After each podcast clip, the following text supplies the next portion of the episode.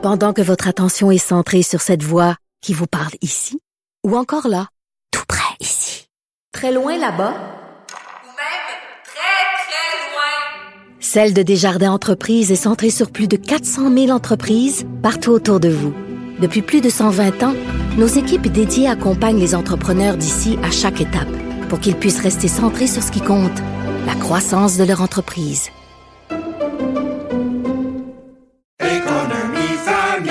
Ici Ricardo. Et Émilie, marchand d'IGA. On a envie de vous inspirer à bien manger. À moins de 5 la portion. Suffit de repérer les produits valeurs sûres et de les cuisiner avec une de nos recettes. Les valeurs sûres, c'est bien pensé, hein? Bien sûr! Détails sur IGA.net.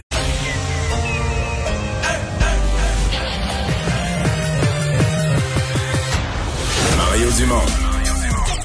Organiser, préparer, informer. Les vrais enjeux, les vraies questions. Mario Dumont. Les affaires publiques n'ont plus cette lui. Cube, Cube Radio. Bonjour tout le monde, bienvenue à l'émission, bienvenue à Cube Radio. On se retrouve en ce beau euh, jeudi. Euh, on va vous raconter comment cette journée d'actualité s'est déroulée. Vincent, bonjour. Salut Mario. Tu dis bon jeudi, c'est la première journée grise, on dirait, depuis un mois. C'est mais... gris, c'est bon, gris. OK. On est de bonne humeur positif, quand même. c'est bon. Ben, code positif, des bonnes nouvelles euh, sur le front de la pandémie, un peu plus de liberté encore. Ouais, on est sur le point d'annoncer euh, que les bars et les restaurants du Québec pourront ouvrir à pleine capacité à partir du 1er novembre. Euh, donc, euh, les tables, un mètre seulement. Alors, on pourra tous se rapprocher un peu plus. Et les heures d'ouverture, euh, on pourra Parce revenir aux heures normales. Ouais, depuis l'imposition du passeport vaccinal, eux demandaient ça en disant là, on a des gens pleinement vaccinés, on peut-tu euh, remplir, remplir nos établissements? Euh, ouais, là, par contre, où c'est plein, bon, certains ont hâte de danser, de chanter, ben là, ça, c'est non. Alors, euh, karaoké, euh, les pistes de danse, euh, ça faudra en- encore attendre. Porter le masque encore dans nos déplacements, passeport vaccinal aussi, mais on attendra les détails sous peu. Je pense que ce karaoké de Québec a, a causé ouais, un peu. un dommage, un dommage irréparable à l'image des karaokés dans l'esprit de- des gens de la santé publique. Là. Ils sont frileux peut-être avec les histoires de karaoké. C'est dommage pour eux autres, par contre. Ça viendra. Alors, on va tout de suite aller rejoindre Julie Marcoux et l'équipe de 100% Nouvelles. 15h30, c'est le temps d'aller retrouver Mario Dumont dans nos studios de Cube Radio. Salut Mario. Bonjour. L'offre du euh, gouvernement pour les éducateurs et éducatrices en CPE, euh, ça a été accueilli euh, tièdement là, par le syndicat. Je sais pas si tu as eu euh, la chance d'entendre Mme Grenon, mais a- avant de parler de la, la réaction du syndicat, la façon de faire du gouvernement de déposer une offre alors que les négociations se poursuivent, est-ce que tu as déjà vu ça, Mario? Mais en fait, c'est pas vraiment une offre. C'est, c'est, c'est comme de décréter une augmentation de salaire. C'est un peu... Le gouvernement fait, fait d'un peu Ouais. d'une pierre deux coups, là. hein. Euh, dit, ben moi, là, j'ai, besoin de recruter. La, la négociation est pas finie. La négociation est difficile. C'est Elle pourrait parce que être c'est en longue. vigueur dès maintenant. Ah, c'est en vigueur aujourd'hui. C'est en vigueur. On commence à compter sa paye à partir d'aujourd'hui. Là.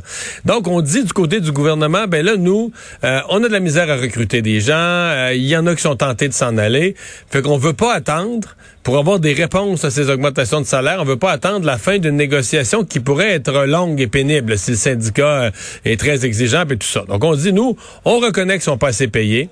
Euh, on n'a pas de problème avec ça. Et donc, on donne tout de suite un 12% qui devient un 17 pour celles qui vont travailler 40 heures par semaine, parce que ça aussi, on agit là-dessus. On veut qu'il y ait, on veut plus d'offres de services. Donc oui, tu peux recruter plus d'éducatrices, mais si tu convaincs celles qui sont présentement, il y en a beaucoup, semble-t-il, qu'il y en a une forte majorité qui sont à 4 jours semaine, 32 heures semaine. Si tu les convaincs de travailler à temps plein, en tout cas un vrai temps plein, la 40 heures semaine, ben euh, tu vas à ce moment-là augmenter, veux, veux pas, tu vas augmenter la, la disponibilité, l'offre de services. Mais en faisant Elles se ça- sont battues en même temps pour ce quatre jours semaine. Donc, euh, Mme Grenon parlait d'un cadeau empoisonné aujourd'hui? Ben, euh, ça, c'est. C'est une vieille histoire des relations de travail au Québec. Je pense que c'est l'École bleue de Montréal qui avait démarré ce party-là. Travailler, euh, travailler quatre jours, peut être payé pour cinq.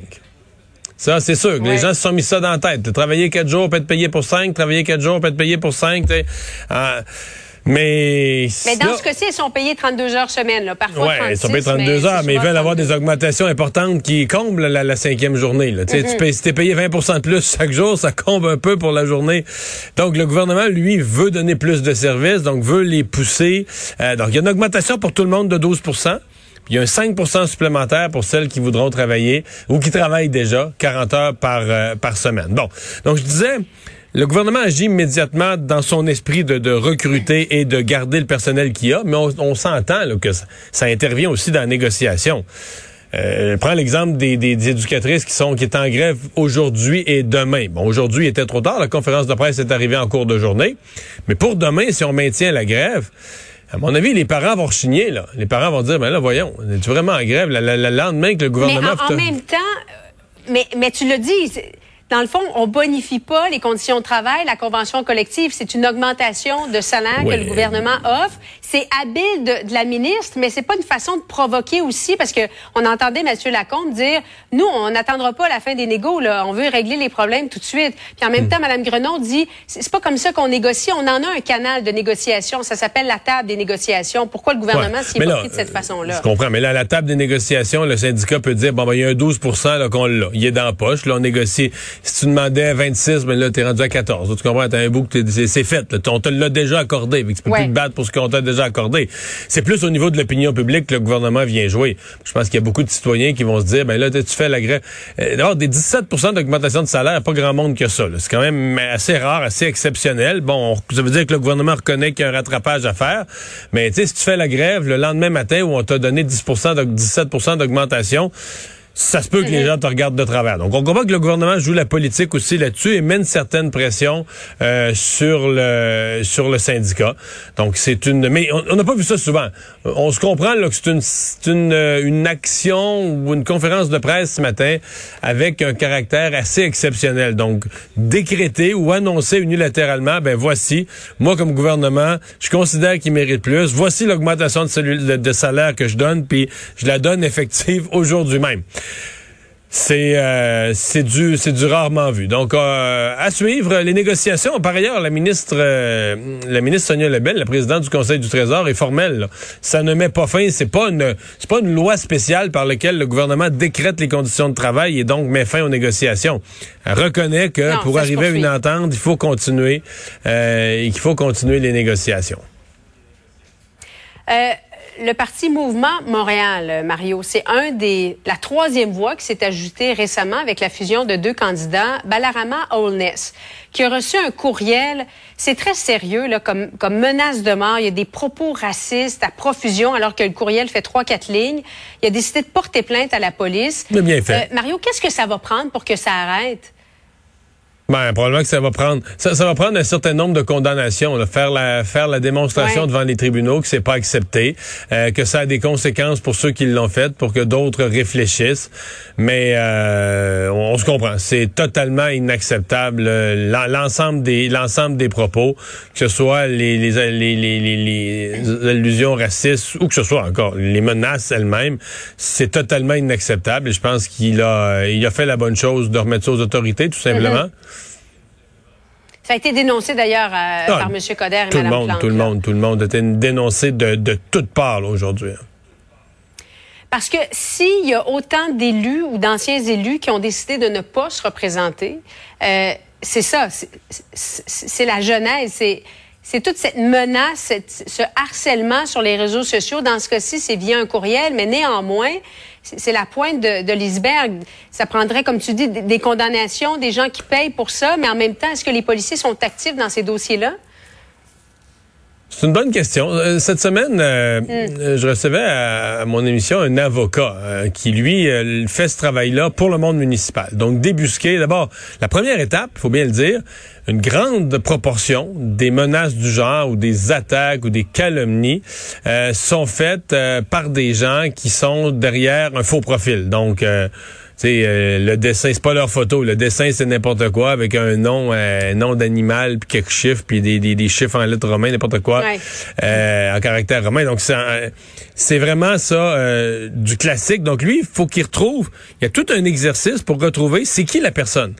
Donc, faut que tu faut que ailles au fournisseur Internet via l'adresse IP. Il faut d'abord que tu collabores avec le réseau social qui va te donner l'adresse IP. Puis avec l'adresse IP, tu vas chez le fournisseur Internet. Ça se fait mais c'est toute une opération trouver la personne qui est derrière. Là, donc, on comprend l'avocat, euh, je sais pas c'est quoi son tarif horaire, mais s'il travaille à 100, 200 pièces de l'heure, euh, des municipalités, des élus municipaux avec les fonds de la municipalité décident de se payer ça parce que on veut mettre fin à ça, mais c'est pas c'est pas si simple comme opération. Mais c'est peut-être ça que ça va prendre, là, que des gens se rendent compte, un qu'on peut pas dire n'importe quoi, et que même si on est caché derrière un, un pseudonyme, derrière un- un- une, photo, euh, une photo de lézard là, puis un faux nom, mais on peut pas, on peut pas euh, calomnier, on peut pas attaquer, on peut pas faire Est-ce des menaces tu de en mort. reçois, Mario? Ah, vraiment. Mais moi, moi, je un peu. C'est peut-être une erreur. Moi, je mettons, dans la dernière année, depuis le début de la pandémie, j'ai jamais rien rapporté à la Ouais. police. J'ai Jamais rien. Il y en a plusieurs qui auraient pu être rapportés à la police. Je l'ai jamais fait. Euh, je les ignore. Euh, j'ai pas vraiment peur de ça. Mais on vit avec ça tout le temps, tout le temps, tout le temps. C'est bien certain. là. Mhm. Comme personnalité connue. Euh, Monsieur Coder, autre candidat à la mairie, euh, qui a dit qu'il était en faveur de la vaccination obligatoire chez les employés municipaux, veut s'inspirer du maire de Toronto. Euh, courageux, ce qu'il a dit? Oui. Oui, oui. si tout le monde fait Parce ça, c'est... tous les employés municipaux, Ouais. c'est tous les cols bleus, tous ceux qui travaillent dans les tours à bureau ou à la maison. C'est pas rien, là, les employés Ouais. municipaux de la ville de Montréal. Mais Julie, euh, aux États-Unis, regarde le nombre de grandes entreprises. là. Hey, commence par une entreprise bien connue, Walmart. C'est vaccination obligatoire. Mm-hmm. C'est pour ça que la décision qu'a prise hier le ministre Dubé, on, on comprend que ça parle de la fragilité de notre système de santé. Mais à tous ceux qui disent c'était exagéré, parce que bon, je pense qu'il y en a qui comprennent la décision d'un point de vue, on aurait fait péter le système de santé, mais ceux qui défendent le principe que c'était inacceptable, voyons donc, dans le réseau de la santé, rendre la vaccination obligatoire. Mais voyons donc. Euh, aux États-Unis, là, Disney a rendu la vaccination obligatoire. Toute personne qui travaille pour Disney ou pour un fournisseur de services chez Disney ou pour un plateau de tournage de Disney, c'est vaccination obligatoire. Idem chez Netflix, idem pour les compagnies aériennes, Walmart, nommez-les.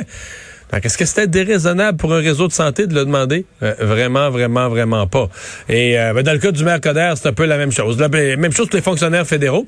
Donc, c'est pour ça que je dis, on Oui. pourrait arriver dans quelque chose de bizarre, où les fonctionnaires fédéraux sont tous vaccinés, les fonctionnaires municipaux sont tous vaccinés, mais dans certains blocs opératoires au CHSLD, où les gens sont pas tous vaccinés, ça deviendrait franchement loufoque. Là. Merci beaucoup, Mario. Bonne fin d'après-midi à toi. Au revoir. Alors Vincent, euh, dans nos autres nouvelles, le bilan des cas, ben là, euh, ça s'améliore plus vraiment. La semaine passée, on se demandait, on sait plus trop, on est-tu rendu sur un plateau? Là, on est au mieux sur un plateau, sinon euh, que ça repart presque à la hausse. Ouais, je me souviens de ta grande prudence euh, la, Oui. sem- la semaine dernière, euh, alors que bon, je, je, je voyais comme plusieurs les chiffres baisser, qu'on était bien content de voir ça. C'est euh, c'est un plateau. Effectivement, là, on est en légère hausse par rapport à la semaine dernière. On avait 624 la semaine dernière, on est à 644 euh, présentement. Sept décès euh, stables euh, dans les hospitalisations, une personne de plus aux soins intensifs.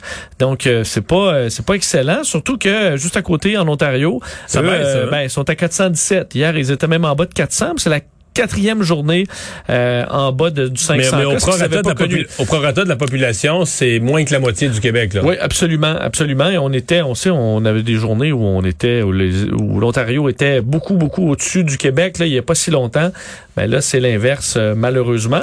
Par contre, euh, on sait qu'on bénéficie quand même d'une baisse en général depuis quelque temps. Là. Et l'INES, aujourd'hui, euh, publiait ses, euh, ses, bon, ses prévisions pour les prochaines semaines au niveau des hospitalisations.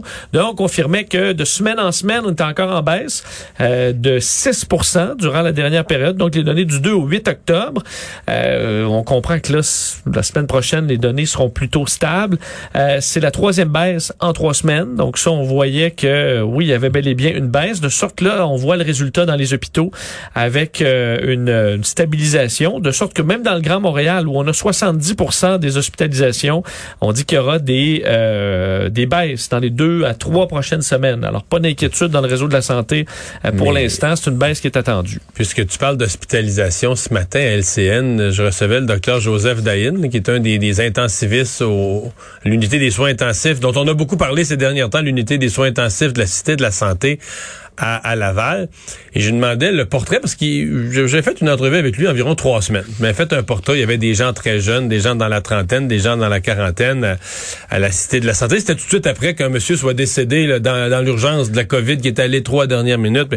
Et... euh, il me disait, oui, il y a un peu moins de monde aux soins intensifs, mais il dit trois des personnes dont je vous ai parlé, il y a plus de trois semaines, sont encore là, sont jamais sortis du coma, sont toujours intubés, sont dans la même position, identique, dans le coma toujours, toujours Trois intubés. semaines plus tard. Trois semaines plus tard, toujours On sait à intubés. quel point chaque jour est Ouais, une, et, et c'est tous des gens en bas de une 50 épreuve. ans, là. Des gens en bas de 50 ans. Donc, euh, dans certains cas, qu'on a dépassé la, on a dépassé le mois, on a dépassé plus d'un mois à être intubé, à prendre un lit aux soins intensifs, être intubé dans le coma.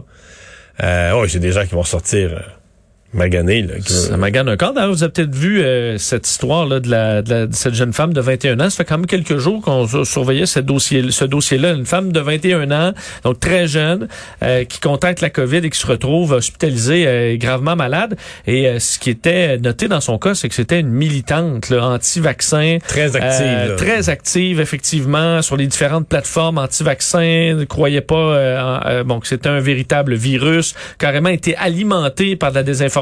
C'est sa mère d'ailleurs qui le disait là, sur Instagram, Facebook et même TikTok. euh, donc euh, de la toutes sortes de, de faussetés euh, qui l'ont amené à bon à croire que ce n'était pas euh, vraiment dangereux. Mais Mélodie Trépanier-Léger, euh, qui vient de Salaberry de Valleyfield, a été plongée dans le coma, on sait, pendant elle un peu plus de deux semaines à l'hôpital Royal Victoria. Elle en est bon, elle, elle s'en sort, elle est sur la pente ascendante maintenant. Elle a publié hier un message sur les réseaux sociaux disant j'y étais, j'ai survécu à l'enfer, mon cœur a lâché trois fois.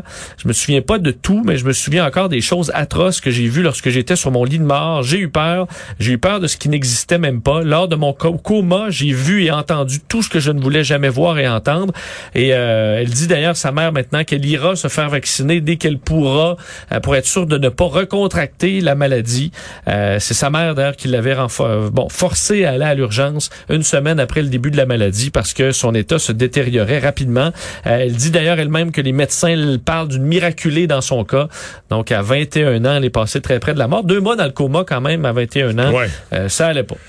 Et la troisième dose euh, au Québec, euh, ça arrive très bientôt, là. Oui, et on sait que pour la population en général, la santé publique la, la- la- en avait reparlé la semaine dernière. On, on c'est pas à l'horizon euh, à court et moyen terme cette troisième dose. Par contre, pour les personnes beaucoup plus vulnérables, euh, là on arrive. Et on sait que le gouvernement du Québec avait annoncé d'ici fin octobre, on arrivera avec des troisièmes doses dans entre autres les CHSLD. Et là, ça arrive. C'est dans la capitale nationale qu'on va commencer. Entre autres, le La capitale nationale qui annonçait que dans certains CHSLD, on ira de l'avant dès vendredi. C'est plutôt que prévu parce que, en quelque sorte, on profite d'une euh, d'une éclosion. Une éclosion dans ce secteur-là. On se bagarre. On a, on a les doses. On n'attendra pas. Ces gens-là auront leur vaccin un petit peu plus tôt euh, que prévu. C'est le vaccin Moderna qui a été sélectionné pour cette troisième dose parce que ça permet à tous d'avoir au moins deux doses identiques. Donc, on a fait le calcul d'avoir la marque qui euh, permettait au, au plus de gens d'avoir des doses identiques. Euh, les aînés de résidence privée de la région de Québec, eux, vont devoir attendre quelques jours de plus, le 20 octobre, euh, pour pouvoir avoir leur dose. Euh, la région de la Chaudière, de, de Chaudière-Appalaches va suivre ensuite. Et on va en profiter, dans la majorité des cas, pour donner le vaccin contre l'influenza en même temps. En même temps, Donc, ouais. ça facilite les, bon, les, les, les opérations. Alors, ça va s'étendre à la grandeur du Québec par la suite.